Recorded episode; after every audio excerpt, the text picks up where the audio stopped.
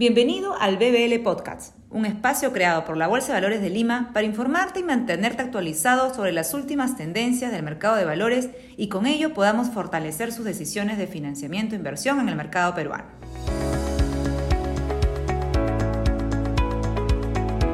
Bienvenidos a un nuevo episodio de BBL Podcast. En esta oportunidad hablaremos sobre el financiamiento exitoso en bolsa, hablando con el estructurador. Para ello, nos acompaña Álvaro Salles, gerente general de BNB Valores Perú SAP. Cuenta con más de 15 años de experiencia en el sector financiero y bancario, tanto en el Perú como en Bolivia. Cuenta con amplia experiencia en estructuración y administración crediticia, regulación bancaria, evaluación y gestión de riesgo y el desarrollo de productos financieros. BNB es actualmente uno de los estructuradores colocadores más activos en el mercado alternativo de valores. Álvaro, cuéntanos, ¿qué es una entidad estructuradora y colocadora y cuál es el rol? Gracias, Mariela. En realidad, eh, pueden ser dos entidades. Eh, eh, son roles complementarios, pero no excluyentes. La entidad estructuradora es la que se encarga de darle forma a la emisión, ya sea de títulos de deuda o de capital, y se encarga de, como vamos a ver más adelante, de, que esta cumpla todas las formalidades necesarias para poder ser emitida en el mercado de valores. Y el rol de la, eh, y la entidad colocadora eh, es básicamente comercial, ¿no? Se encarga de distribuir y de levantar los recursos entre el público eh, inversionista para poder, digamos, entregar esos recursos a la, emisor que está saliendo al mercado de valores. Perfecto. ¿Y, en qué consiste la estructuración? ¿Qué factores son los más importantes al momento de estructurar la deuda?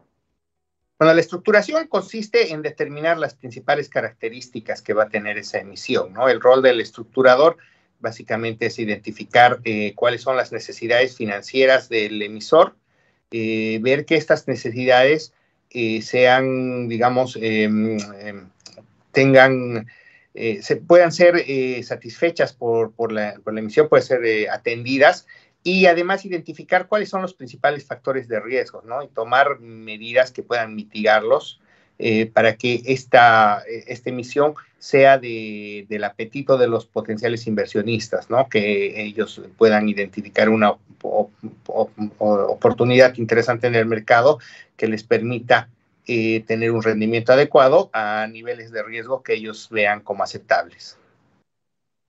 Perfecto. Y, pensando e, en las empresas y en tu experiencia, ¿no? ¿Cuáles son los desafíos más frecuentes que has visto durante estos años en este proceso de preparación para ingresar en bolsa?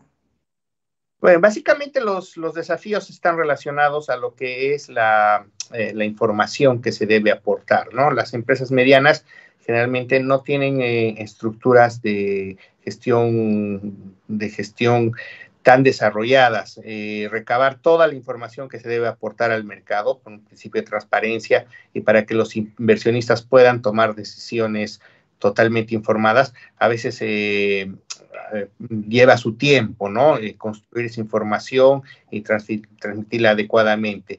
Eso, eso es uno de los principales desafíos. El otro es también las estructuras financieras. muchas empresas generalmente eh, o muchas veces buscan eh, eh, plazos o estructuras más flexibles de las que el mercado está en algún momento dispuesto a tomar. Entonces, ahí hay que buscar algún mix que funcione a ambas partes, ¿no? Y ese es uno de los roles importantes del estructurador. Perfecto. ¿Y qué información necesitan las empresas para poder realizar una estructuración? Bueno, principalmente la información financiera, ¿no? Este, y, a mucho detalle. Es muy importante contar con estados financieros auditados que, digamos, den suficiente seguridad a los inversionistas de que las cifras que están viendo son las que reflejan realmente la situación económica financiera de la empresa.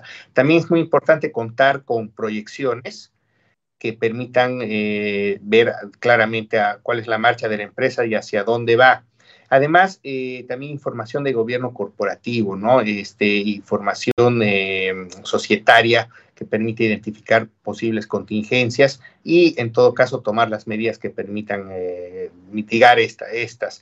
Además, también es importante tener un plan estratégico, que, y este plan, digamos que es un punto que nosotros nos, siempre, siempre lo, lo pedimos, debe engranar perfectamente la emisión con los planes de crecimiento de la empresa, ¿no? siempre digo en las presentaciones que hago que salir a bolsa es una decisión estratégica y eso debe estar reflejado en el plan, ¿no? tanto desde el punto de vista de los objetivos de la empresa como de, de, la parte financiera, ¿no? Cómo estos recursos van a proveer, eh, digamos, eh, disponibilidad de capital adicional para el crecimiento y que esto se va a ver reflejado en mejor en los flujos que va a poder, va a permitir eh, el repago, digamos, sin dificultades para la empresa. Perfecto. Y, pensando en los instrumentos de financiamiento, ¿no? ¿Cuáles son esos que se pueden obtener mediante bolsa? Bueno, básicamente, eh, digamos, eh, las posibilidades son dos, ¿no? Instrumentos de deuda y instrumentos de capital. Ahora, digamos, si vamos a ver lo que ha sucedido en el mercado, eh, básicamente las empresas que han salido en el mercado alternativo, que es donde nosotros digamos, tenemos nuestra principal actividad, se, han, se han circunscrito al, al mercado de deuda. Y aquí también hay dos alternativas, ¿no? Están los papeles eh, comerciales, que son instrumentos de menos de un año, y los bonos, que digamos que no tienen un, límite máximo, pero sí deben ser emitidos a un plazo mayor a un año. En, este sentido, también podemos mencionar que el principal mercado está ahorita concentrado en lo que es papeles comerciales, aunque sí hemos visto experiencias exitosas de empresas del MAF que ya han salido con bonos y que han tenido una muy buena aceptación. Perfecto. Y en cuanto a las tasas, ¿no? ¿Ustedes, ustedes son los que establecen las tasas de financiamiento o, cómo, cómo se determinan? No, no, el agente estructurador ni el agente colocador están en la potestad de establecer las, tasas, ¿no? Justamente la bolsa de valores es un mercado que trata de parecerse lo más posible a un mercado perfecto. Entonces, la tasa se establece entre la oferta y la demanda. Este, hay una serie de factores que, que la determinan y, digamos, la tasa puede variar en el tiempo, influida por, e, por estos factores, ¿no? El, el apetito por cierta moneda, las, eh, la coyuntura de liquidez que pueda estar atravesando, atravesando determinada economía, eh, la mayor o menor eh, oferta que pueda haber de papeles en ese momento. Entonces, esto se realiza a través de diferentes mecanismos. El más usado se llama subasta holandesa, aunque también el más permite otros como el, el de book building, ¿no? Entonces, eh, como digo, es, esto se establece eh, en el momento de la, de la colocación y está determinado básicamente por la oferta y la demanda. Perfecto. Y, y por justamente por el lado de la demanda, ¿nos puedes contar eh, en experiencia que tienen ustedes qué buscan los inversionistas retail y, y, los institucionales? básicamente los, los, dos tipos de inversionistas buscan papeles que, digamos, le ofrezcan rendimientos interesantes, que creo es una característica del MAF, y niveles de riesgo aceptables, ¿no? Em, ahora, las, los inversionistas institucionales tienen una característica que suelen buscar tickets más grandes, ¿no? Em, ellos al tener em, límites de inversión y políticas de inversión para los fondos eh, o patrimonios que administran, eh, y, y, al tener que hacer todo un proceso de evaluación que suele ser más, más intensivo y esto les genera ciertos costos, buscan que los tickets a los que entran sean, sean, más, sean más grandes. Ahora, son interesantes porque permiten en algún momento actuar como inversionistas anclas, les llamamos nosotros, ¿no? Que te aseguran un buen porcentaje de la oferta y sobre eso se puede construir el resto. Los inversionistas retail, este, digamos que son eh, menos sofisticados, pero igual, o sea, este, buscan que los papeles a los que van a, van a estar expuestos o a los que los cuales van a invertir les ofrezcan estas dos características, ¿no? Riesgos acotados y tasas de interés y rendimientos interesantes.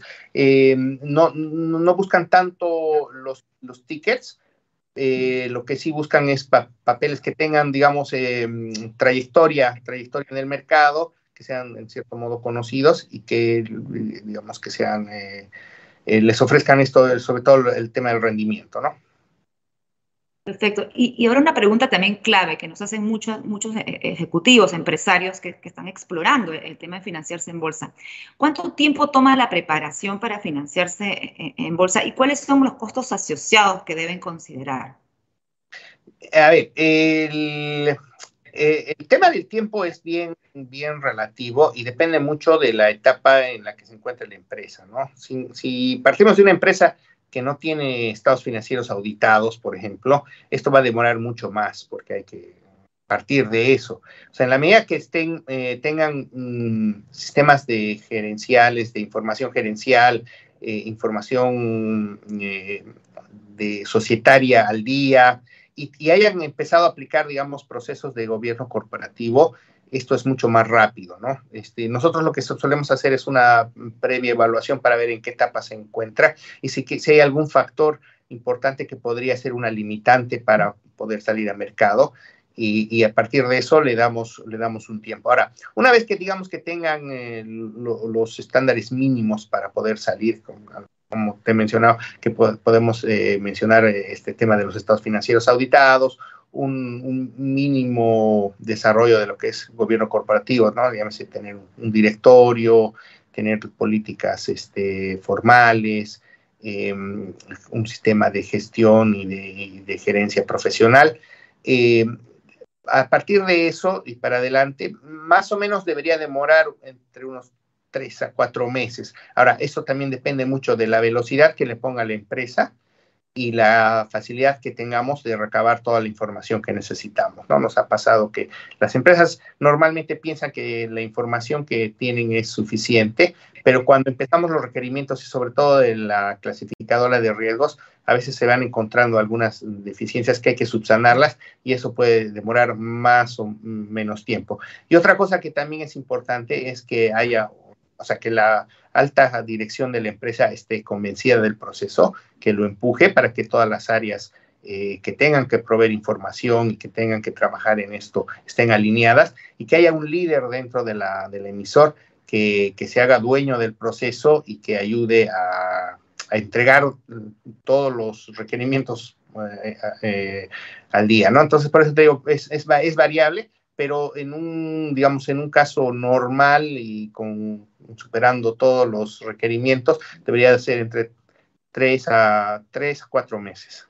En, relación a los costos asociados, bueno, eh, es difícil dar una cifra porque estos están, digamos, eh, determinados por las características de la emisión, el tamaño que esta vaya a tener, qué, qué, garantías se van a aplicar, eh, qué, covenants o compromisos se pueden establecer. Entonces, esto, esto influye mucho en los costos, pero digamos, para tener en cuenta los, principales, eh, las principales inversiones que hay que hacer para poder eh, eh, salir a bolsa es, bueno, contar con un estructurador, un agente estructurador, contar con una, una, clasificadora de riesgos, en el caso del MAF, digamos, establece esa facilidad que se requiere solo una, bueno, hay, un tema de normativo que inclusive para ciertas, ciertos casos no se requiere la entidad estructuradora. Se requiere contar además con un estudio de abogados que haga un due y además asesore con toda la, eh, elaboración de los,